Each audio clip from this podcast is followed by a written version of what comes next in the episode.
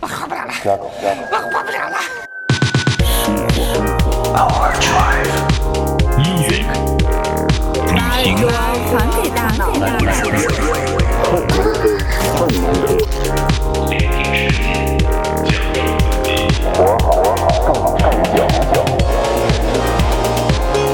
，This is Overdrive FM。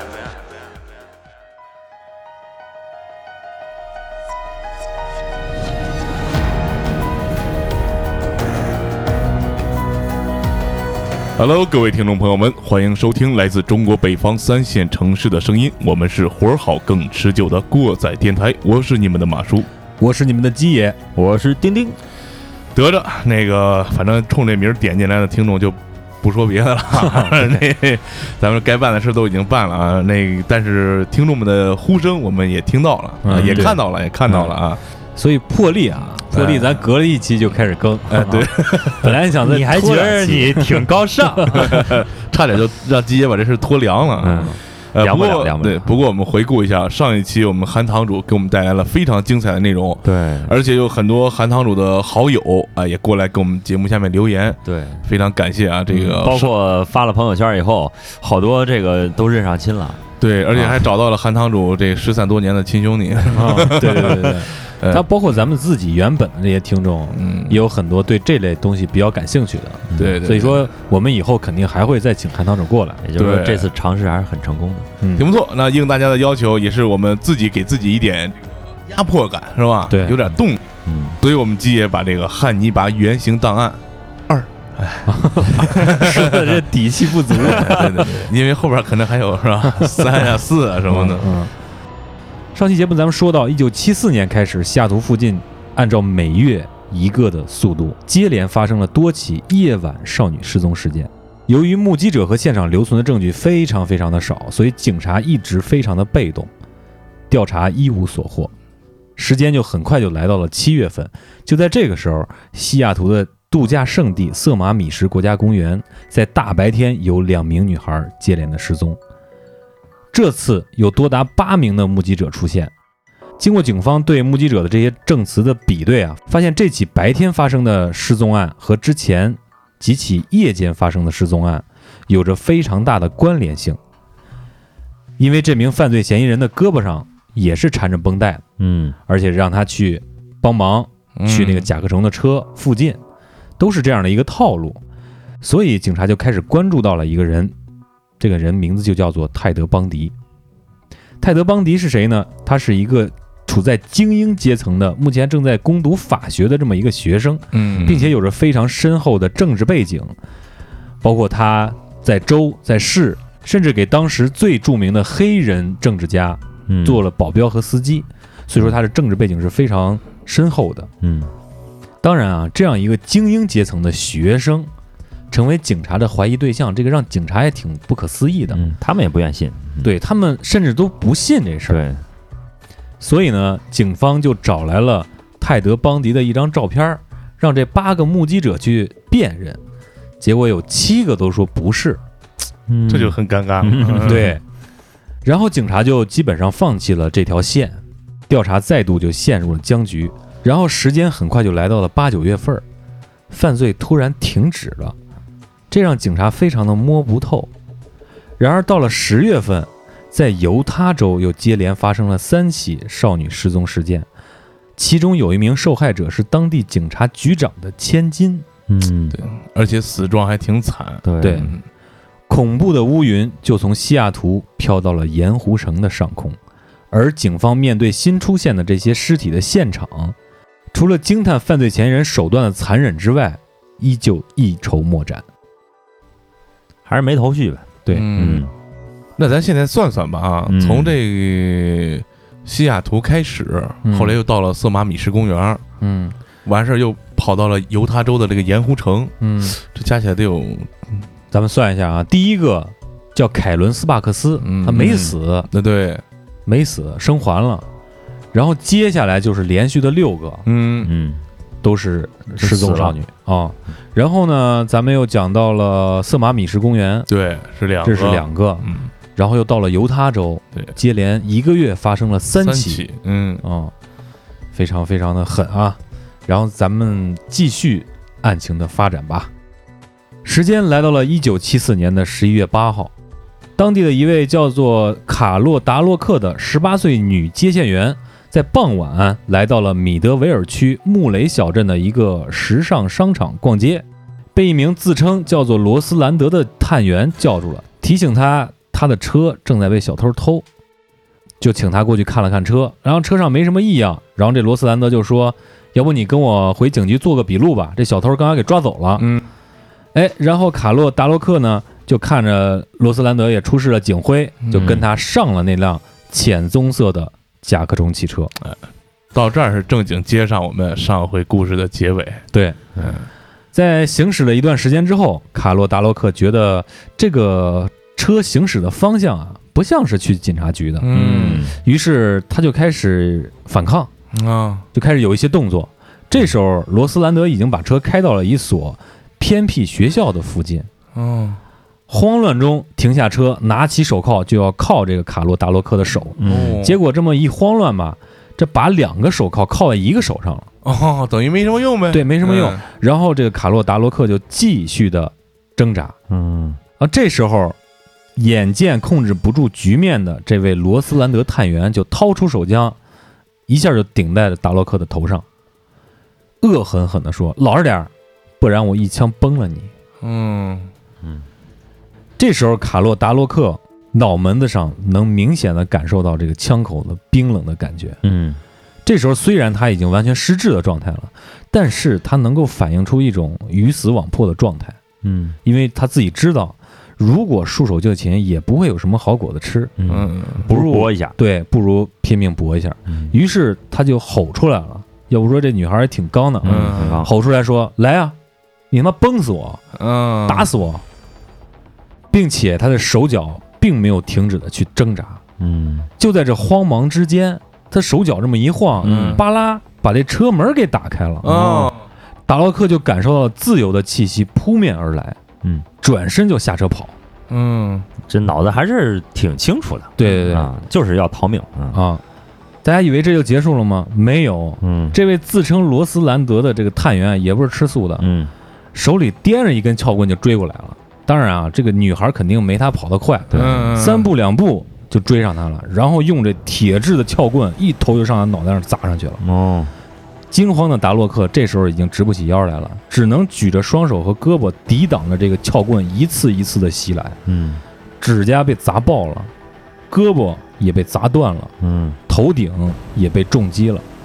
鲜血流了自己一脸，整个衣服完全是一件血衣。嗯达洛克此时觉得自己已经活不了了。嗯，得死这儿，而且对，而且意识就开始开始恍惚了。嗯，而此时非常有戏剧的性的一点就出来了，嗯附近啊行驶来一辆汽车，哦，这是一个郊区啊，人烟比较稀少，这辆汽车对于他来说救命了，真是嗯，救命了。嗯而且他当时有一种感觉，因为他已经开始恍惚了嘛。嗯呃被打的不轻了呀。对嗯他以为是幻觉是一样，嗯但是他不管了，就就就，即使是幻觉，我也得往那儿去。嗯然后他强忍着剧痛就向这辆车跑过去，拼命的拦下来，高呼救命，快带我去警察局！嗯然后这时候达洛克已经不知道怎么着，自己就把这车门给打开了，哦，一头就钻进去了，然后剩下的什么都不知道。嗯，求生欲嗯这是，而这位自称罗斯兰德的探员也没有跟着车走，就没再追上来。对嗯，嗯这毕竟这干坏事啊，嗯见不得太大的光，还是嗯，那肯定的，犯怵嗯是吧？对对对对对，听到这儿啊，大家是不是就长出一口气？包括我跟丁丁感觉，嗯哎，这还有活是吧？对有缓儿啊哎咱们之前说了那么多，对对对，嗯虽然没有说到底是谁死了，但是估计都不太好。对，达洛克这样也算是逃过一劫，嗯，逃脱升天，捡回一条命。可是这事儿还没完。对，还没是有吧嗯咱们接着往下来啊。对，就在达洛克逃走之后没几个小时，距离达洛克所在的这个穆雷小镇以北三十公里的邦蒂富尔镇威尔蒙特高中的十七岁学生德布拉肯特，嗯，在学校的礼堂参加完这个话剧社、戏剧社排练之后，嗯准备去接他的弟弟一起回家，但是他的弟弟永远没有等到他的姐姐。警方在学校附近勘察的时候，就发现了德布拉肯特的汽车。嗯，在这辆汽车的旁边，发现了达洛克手铐的钥匙。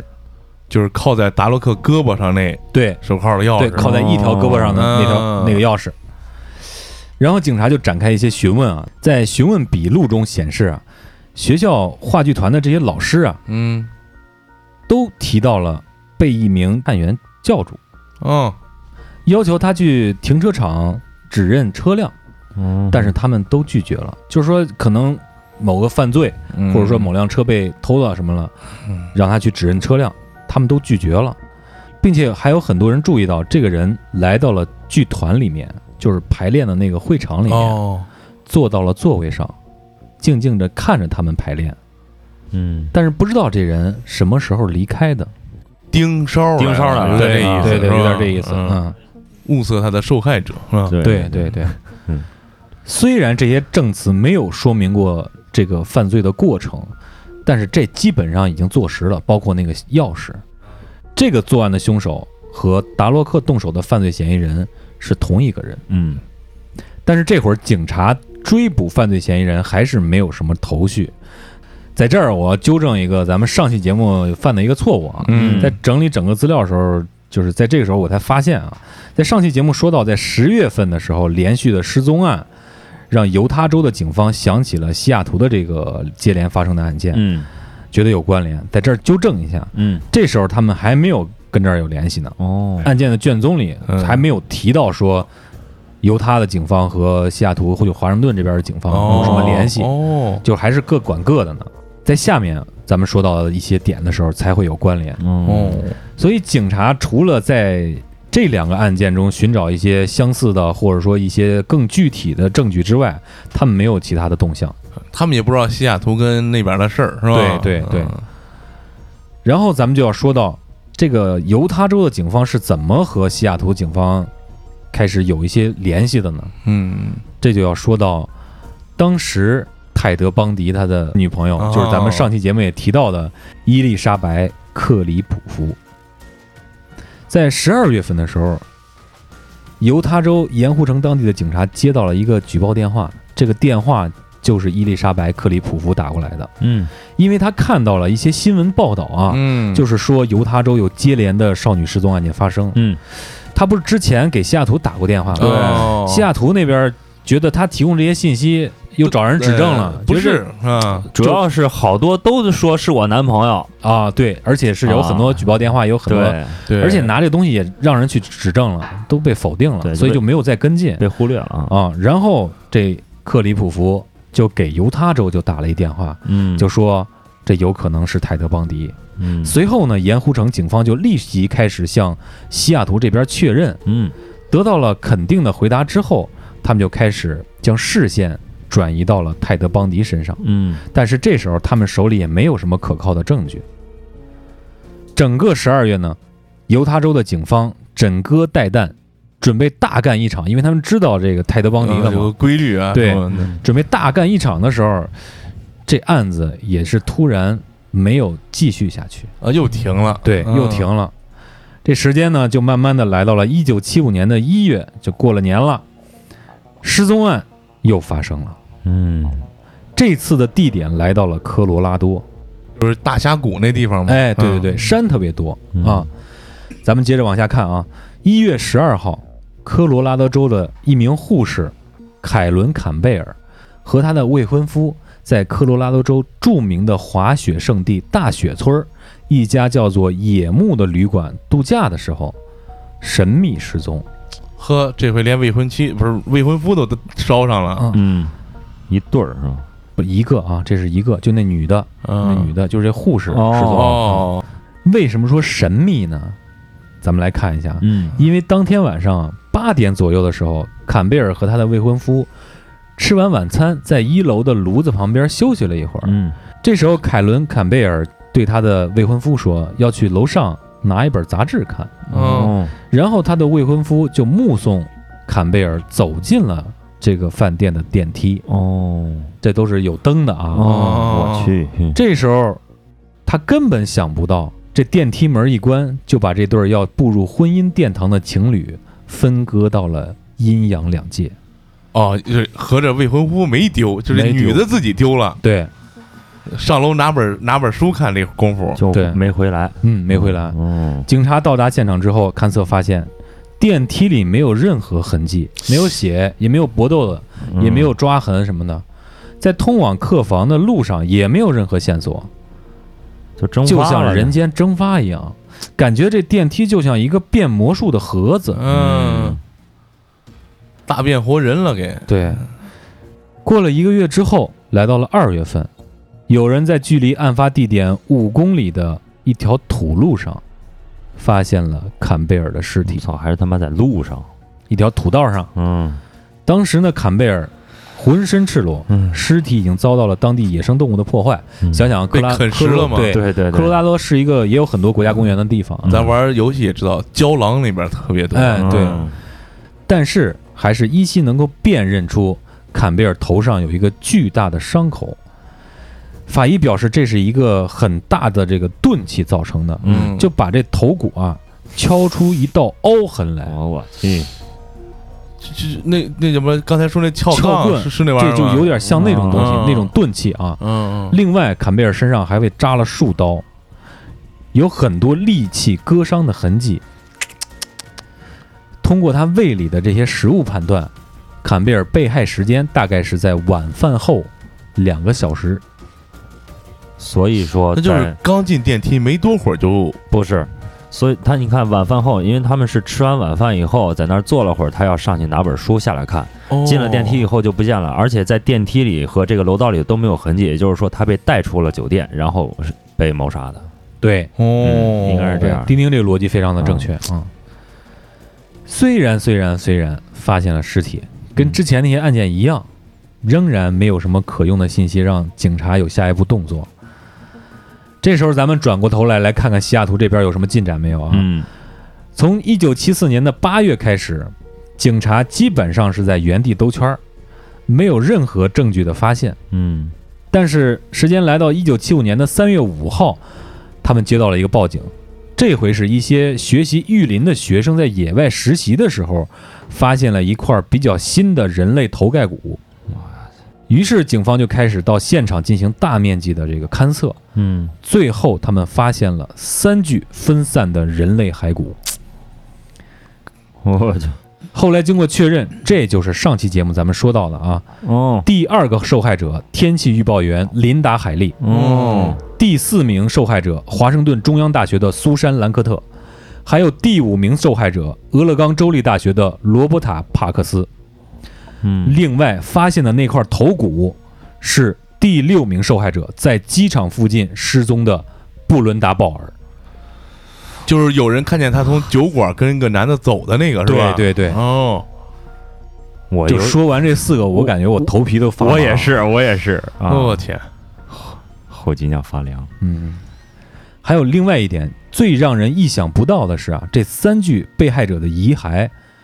头骨基本上全是碎裂的状态，嗯没有一个是完整的。都被碎了呗。对，以此足以判断受害者在死之前或者说死之后曾经遭受了非常残酷的暴行。但是这些骸骨散落的时间已经很久了啊，嗯，拼不出完整的，就是动物啊，什么有啃吃食的、对叼走啊什么的，对是对，吧而且可能分散的面积也相对来说比较大。哦嗯不排除有鸟啊什么的弄对走是对吧？嗯所以说，其实对于这个受害者家属来讲，知道人去哪儿了，嗯，算是个好事儿。嗯，但是尸骨，拼不全，拼没不有全全尸，这嗯非常难受啊。对对对对对。而对于警察来说，这个发现除了让他们更加紧张之外，这些骸骨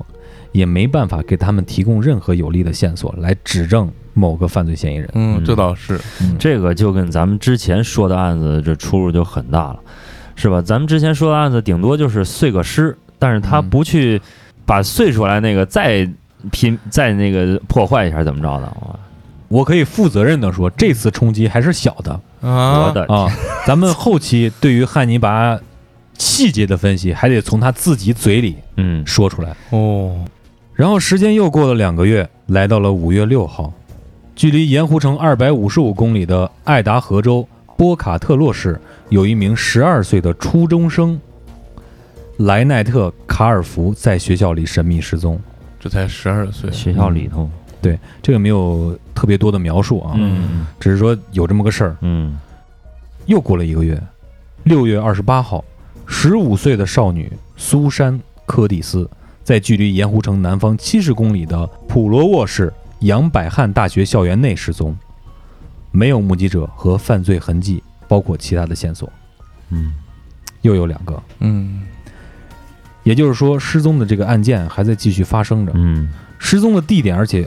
扩大了。对，范围越来越大，嗯嗯咱目前已知的已经有华盛顿、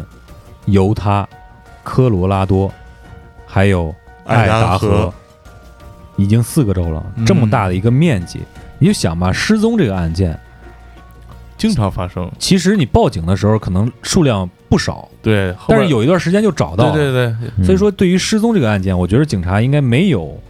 特别特别的重视。嗯所以说，有一有一些事情发生之后，有人找到了，有一些是没有找到，嗯，这个可能才会归类到重点调查的范围。对对对，所以说这个就比较尴尬了。你想，有个地方在这儿发生，它跨度那么大，嗯，警察没办法跟它的关联性关联起对来。对，尤其是七四年发生的案件，七五年春天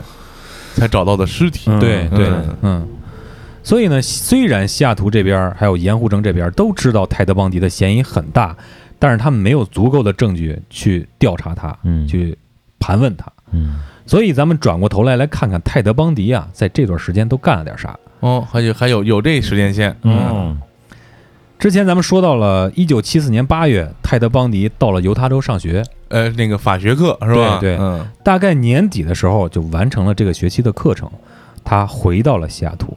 一月份和他的女朋友伊丽莎白·克里普福住了一个礼拜，嗯，期间他们还商量要不要在圣诞节之后举办婚礼。哦，嗯，还挺有正经事啊儿的。整挺有正经事儿。嗯一月中旬，他离开了西雅图，回到了犹他州。是开学了吗？嗯，这个没有说哦啊，，这个案件里没有说。在五月的中旬，泰德·邦迪在州紧急办公室的三个前同事来到盐湖城探望他，其中就包括之前他就有过约会这种关系的一个单亲妈妈卡罗尔·布恩。从这儿咱们就知道，泰德·邦迪啊，可能脚踏两只船。哦，对了，还过来找他呢，嗯说对人没断呢，是吧？，对对 对，这几名同事在泰德·邦迪的公寓里住了一礼拜真闲得慌啊！啊。嗯而到了六月份，泰德·邦迪又回到了西雅图，和伊丽莎白·克里普福待了一礼拜，又待了一礼拜。嗯，一九七五年的八月初，泰德·邦迪受洗加入了耶稣基督后期圣徒教会，这就是我们所说的摩门教。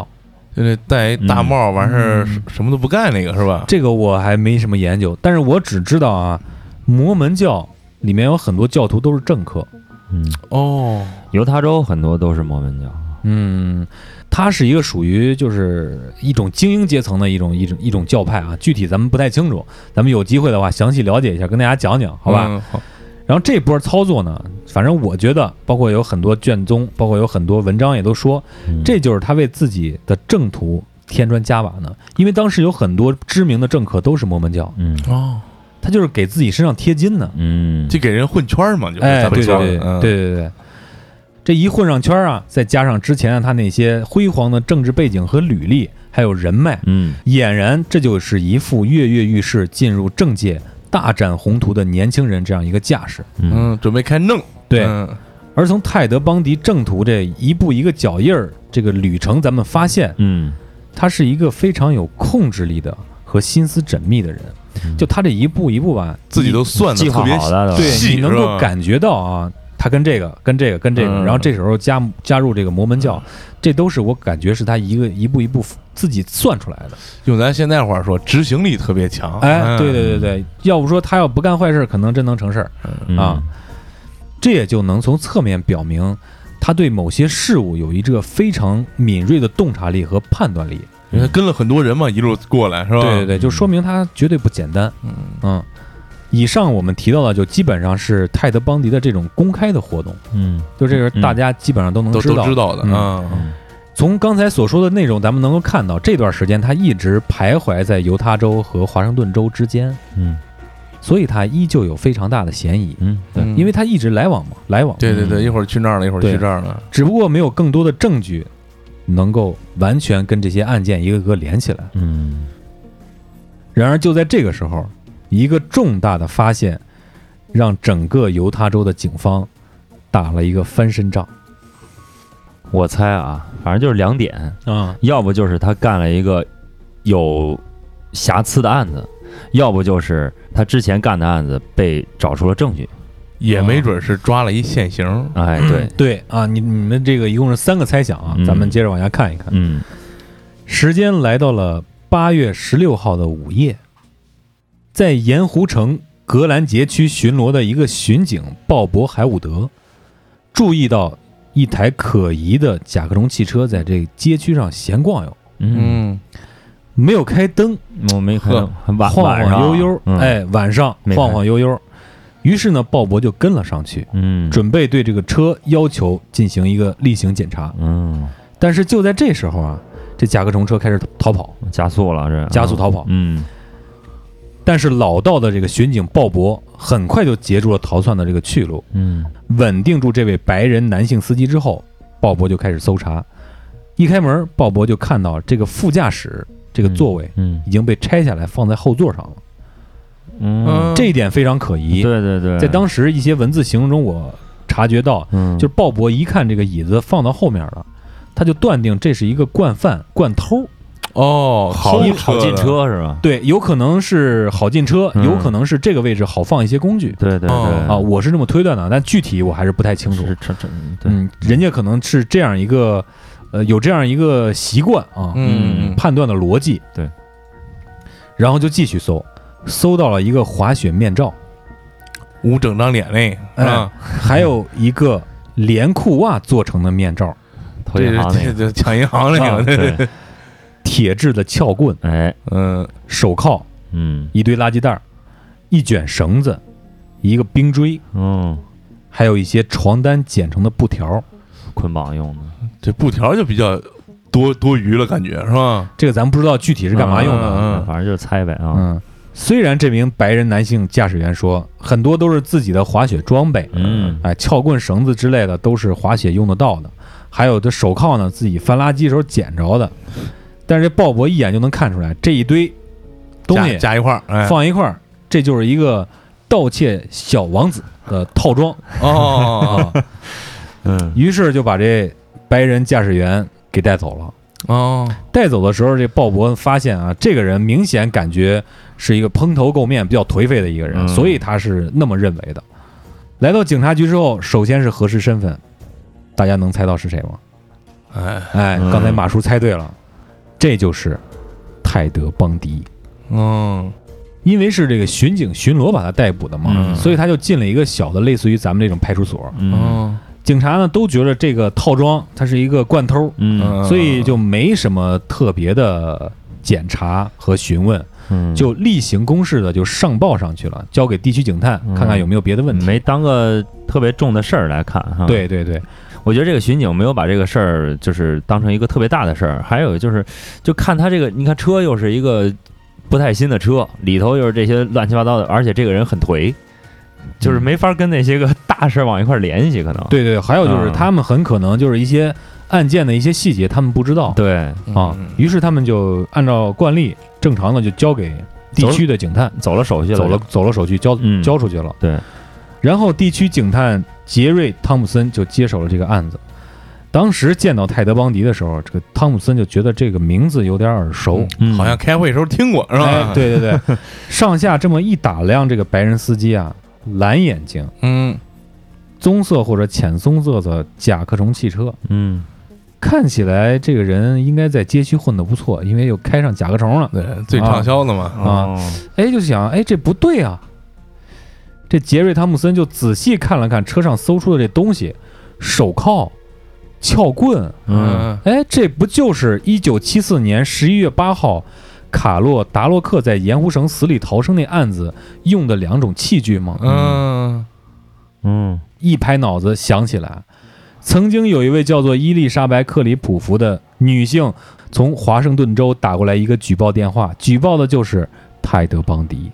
哎，这就对上对了。上了，对，嗯，随即呢，盐湖城警方就立即响应起来，迅速申请了搜查令，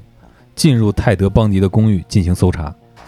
他们找到了一本介绍科罗拉多州滑雪旅行的小册子宣传页，嗯，上面标记着大雪村的野木旅馆就就就就那个失踪那个未婚妻那个凯凯贝尔凯贝尔啊，是吧？可能会有这个关联啊。嗯，还有一本介绍邦蒂富尔镇的威尔蒙特高中的宣传册，卡洛达罗克后边那小姑娘，对，德布拉肯特嗯，对，警察这时候已经觉得，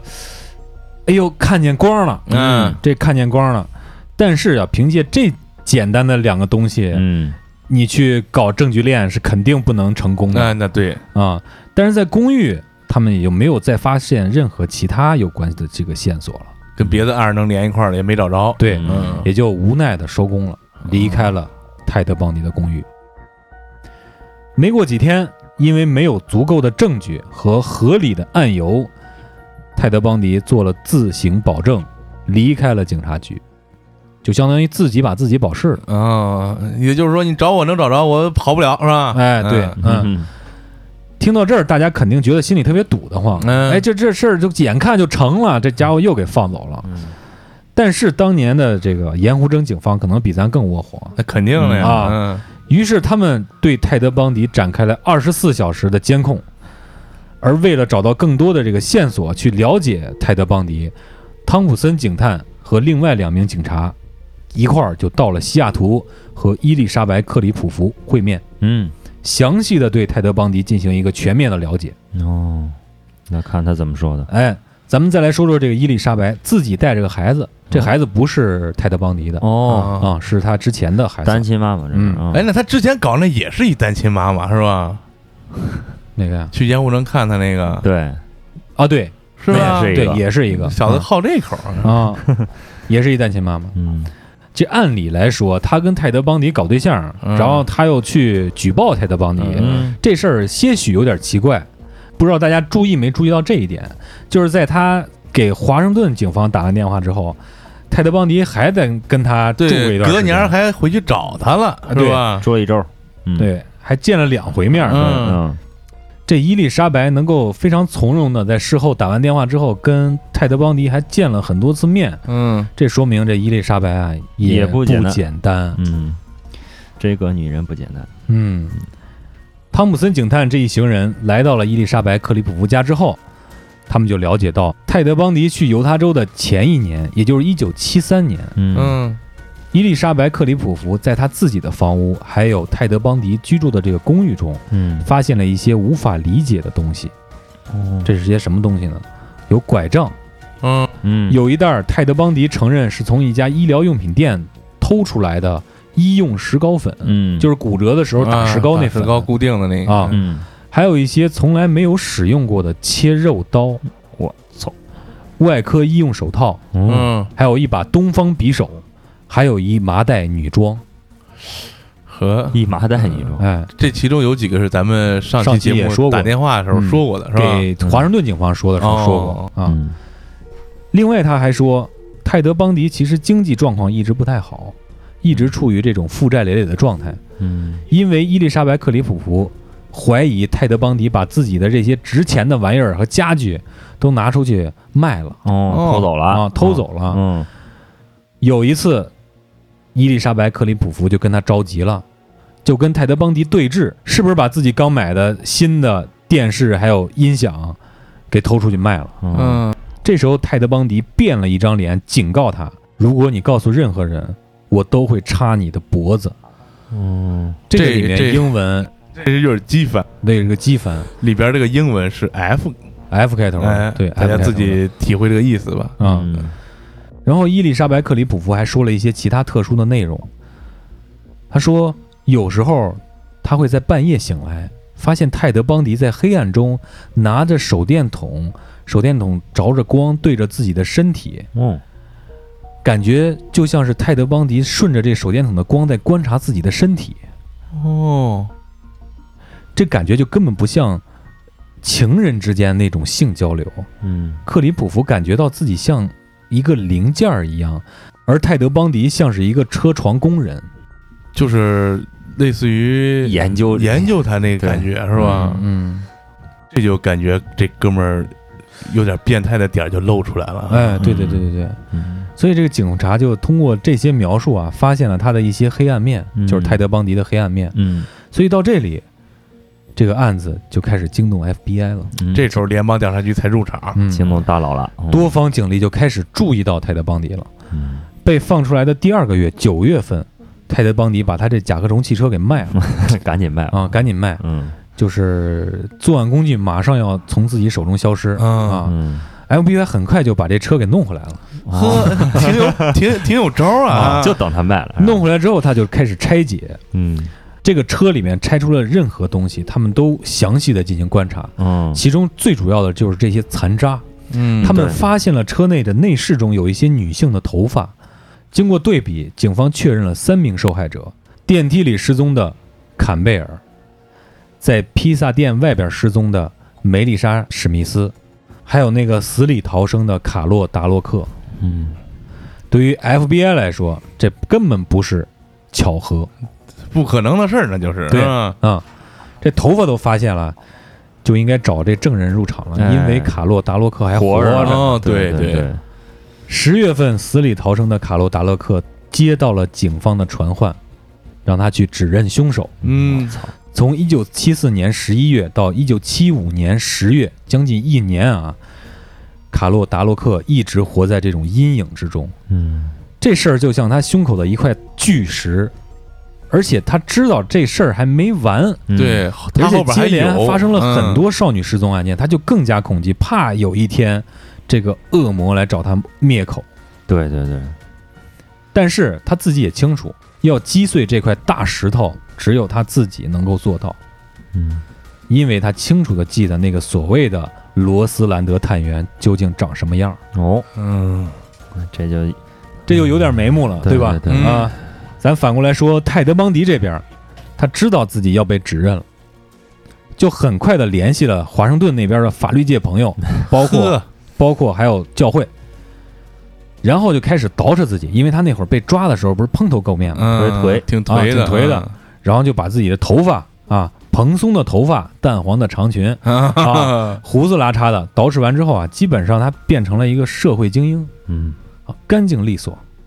值得注意的是啊，他还故意的把这头发剪了，这偏分的这方向还给变了，就这发际缝儿、 哦，嗯发缝变了个位置。嗯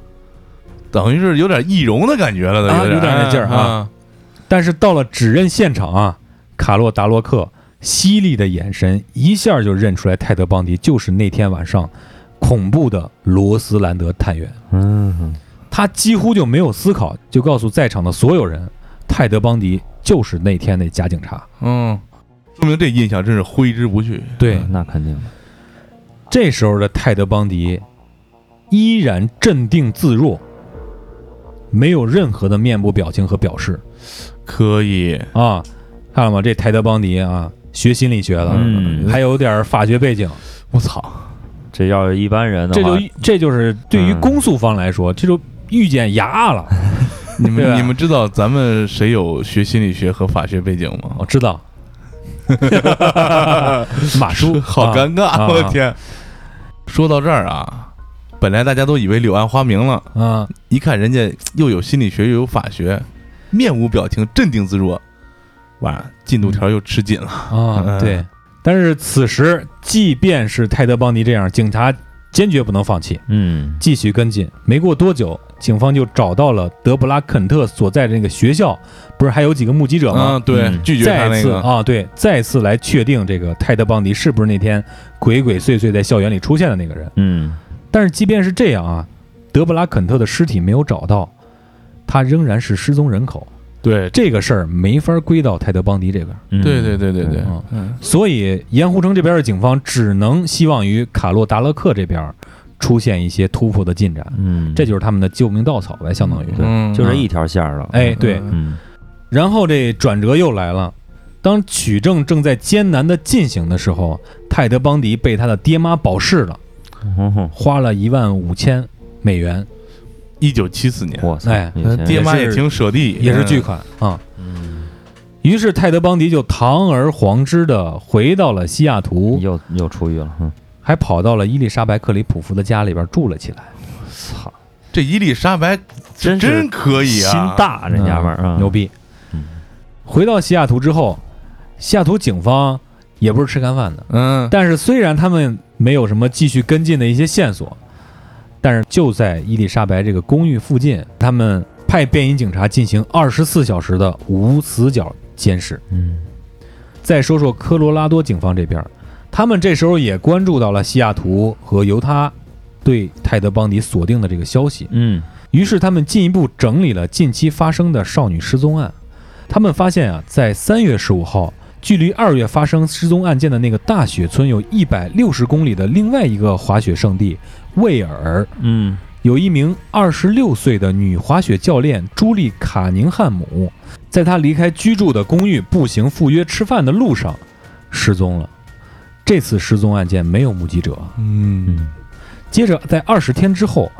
四月六号，犹他州和科罗拉州交界的一个小镇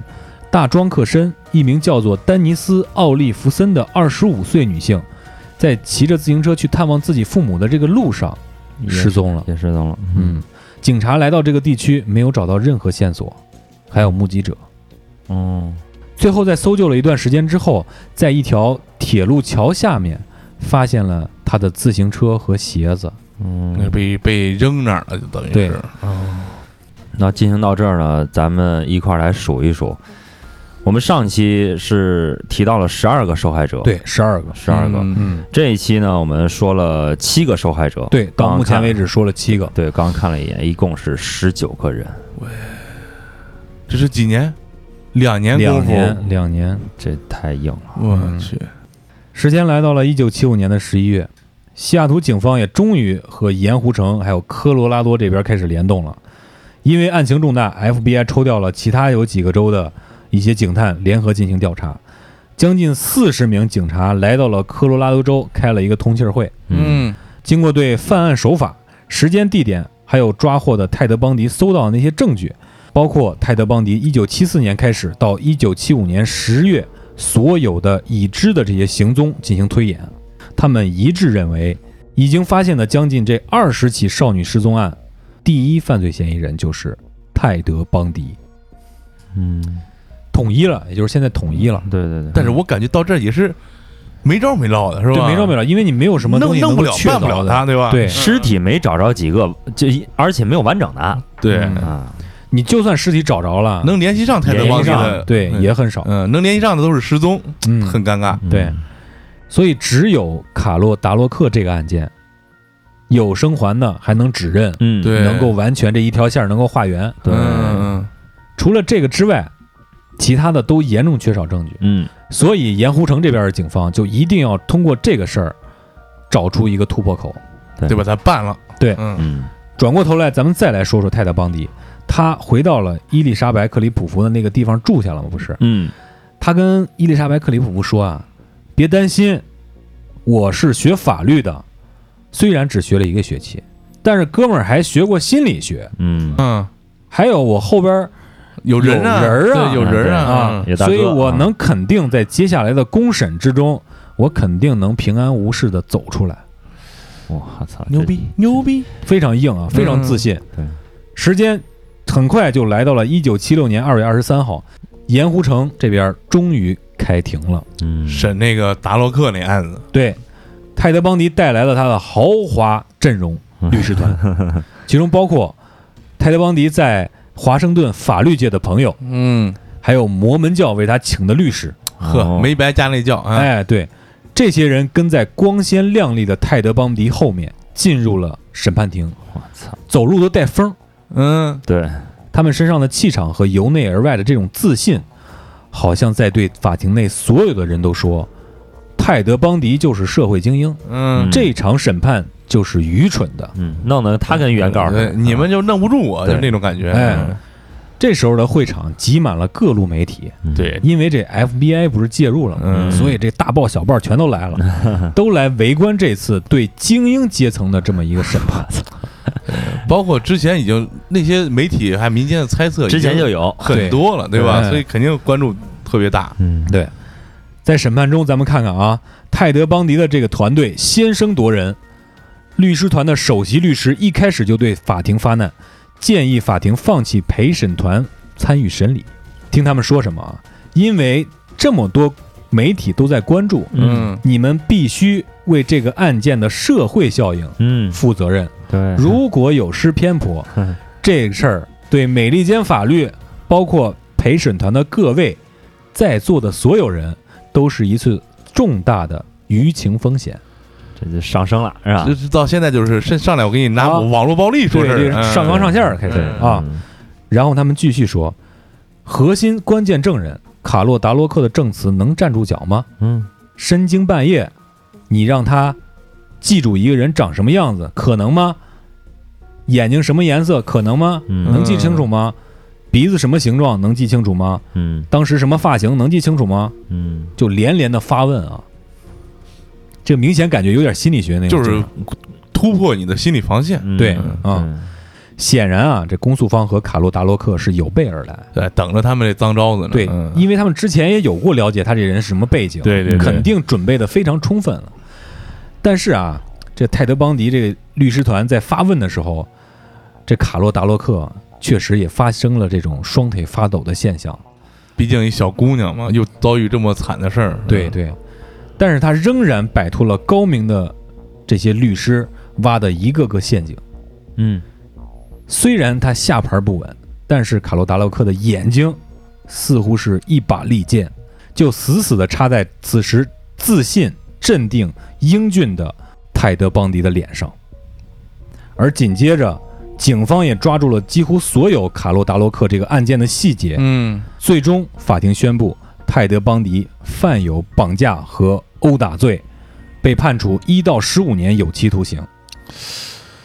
对，这个当时我也没闹明白，具体我去查了一下之后，发现啊，就为什么不宣判这个具体时间，说是一到十五年呢？哦嗯，是因为这种案件啊，它需要一个长达九十天的这样一个对犯罪嫌疑人内心的这样一个评估，哦就是心理评估。看他是不是心理变态之类的。嗯哎，是吧对，就这有这样一个过程，哦嗯所以他在法庭上没有宣布具体的这个量刑。嗯哦，只是给了一个范围，嗯对，因为他针对的只是这个单一的案件，啊对对对他没有针对别的一你块别的还没病有案，，对对对对，嗯所以说得看看他是冲动犯罪啊，还是有预谋的这种。对嗯要是冲动犯罪，可能就会判的低一点；要是预谋的，肯定高一点嘛，嗯对吧？呃，刚才大家说的这个啊，显然是想多了哈嗯因为这个我看了一下那个卷宗，就是发现他这个心理医生主要是说，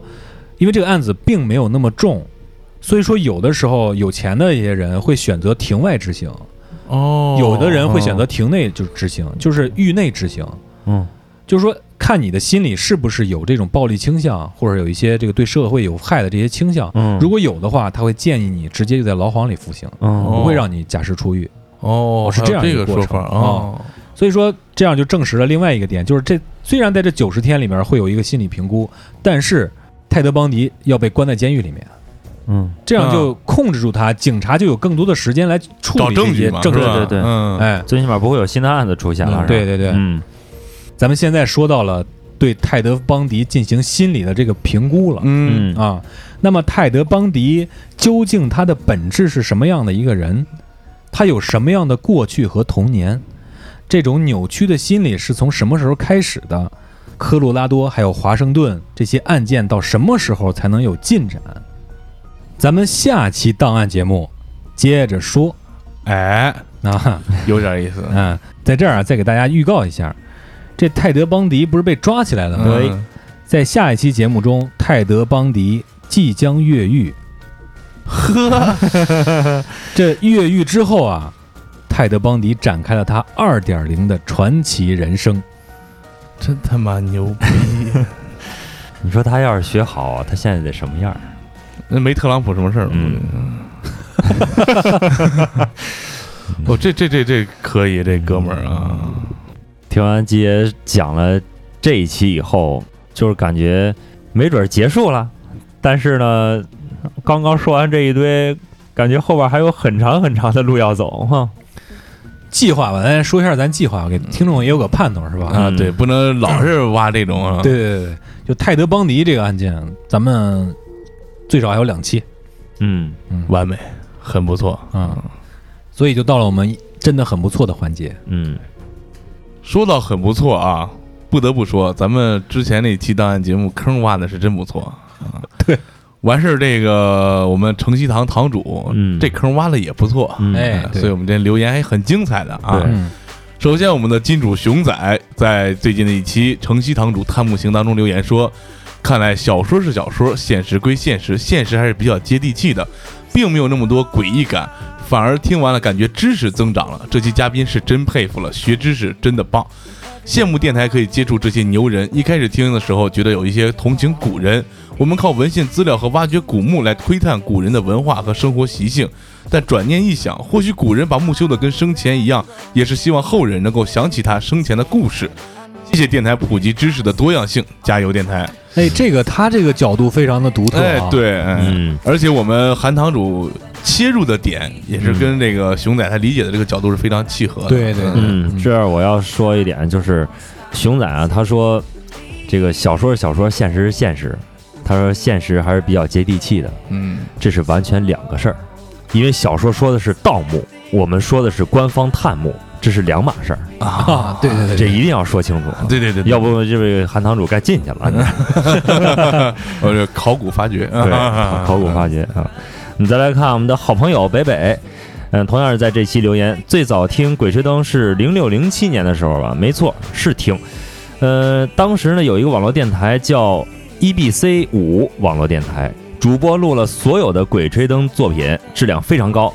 估计算是有声小说最早作品之一了，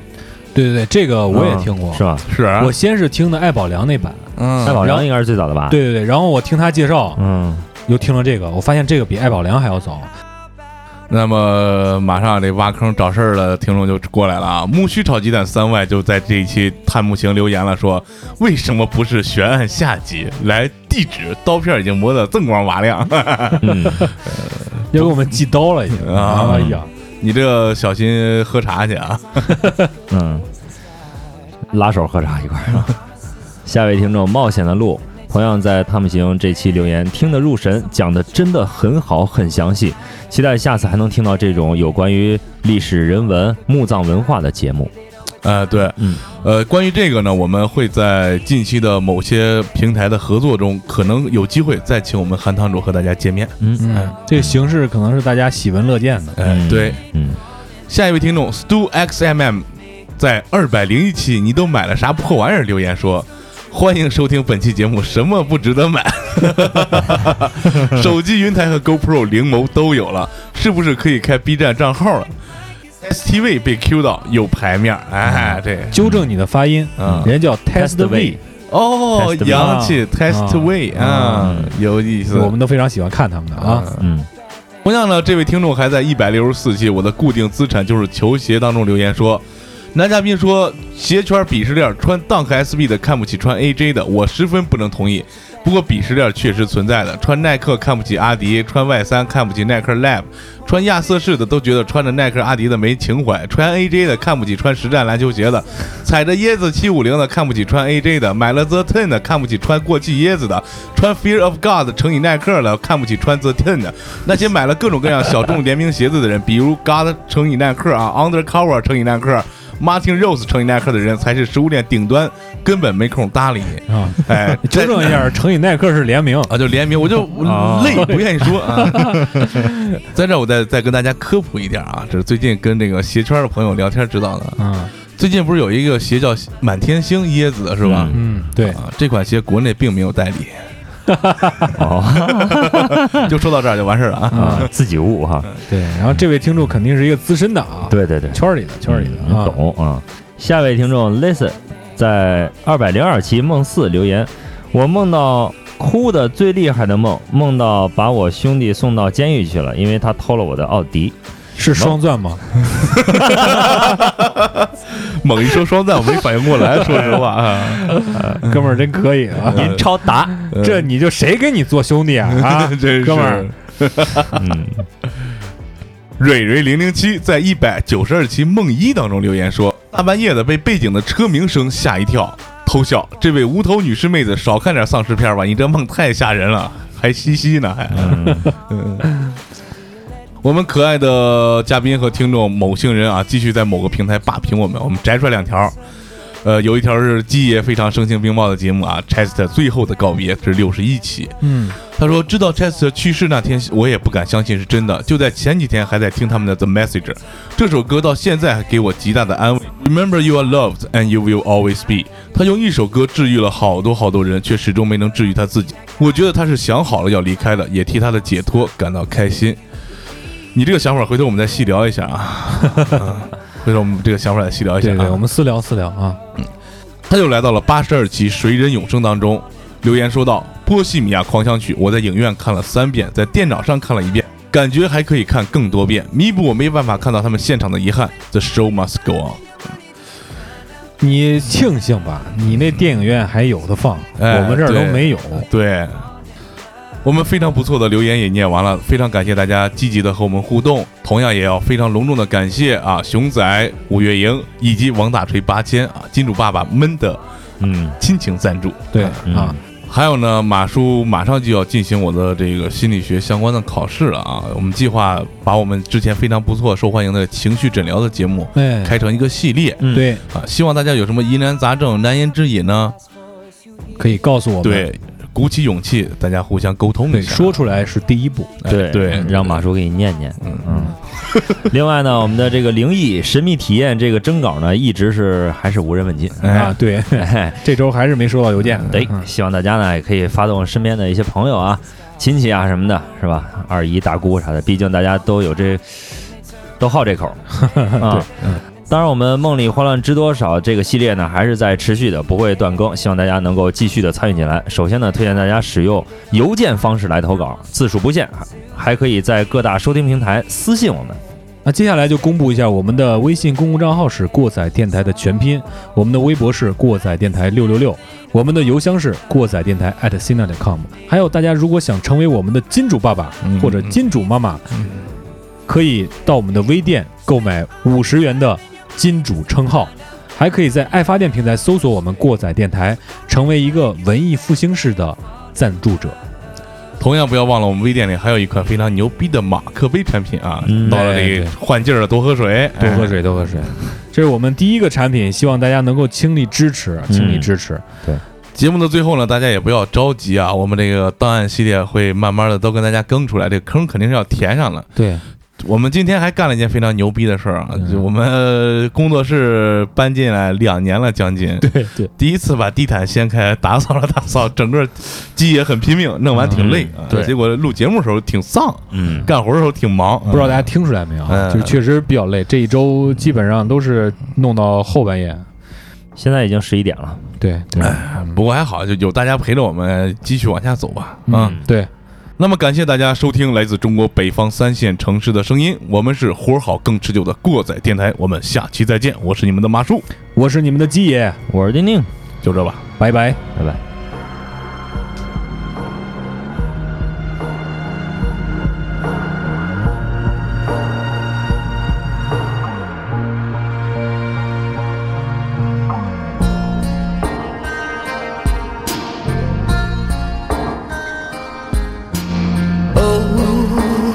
the skies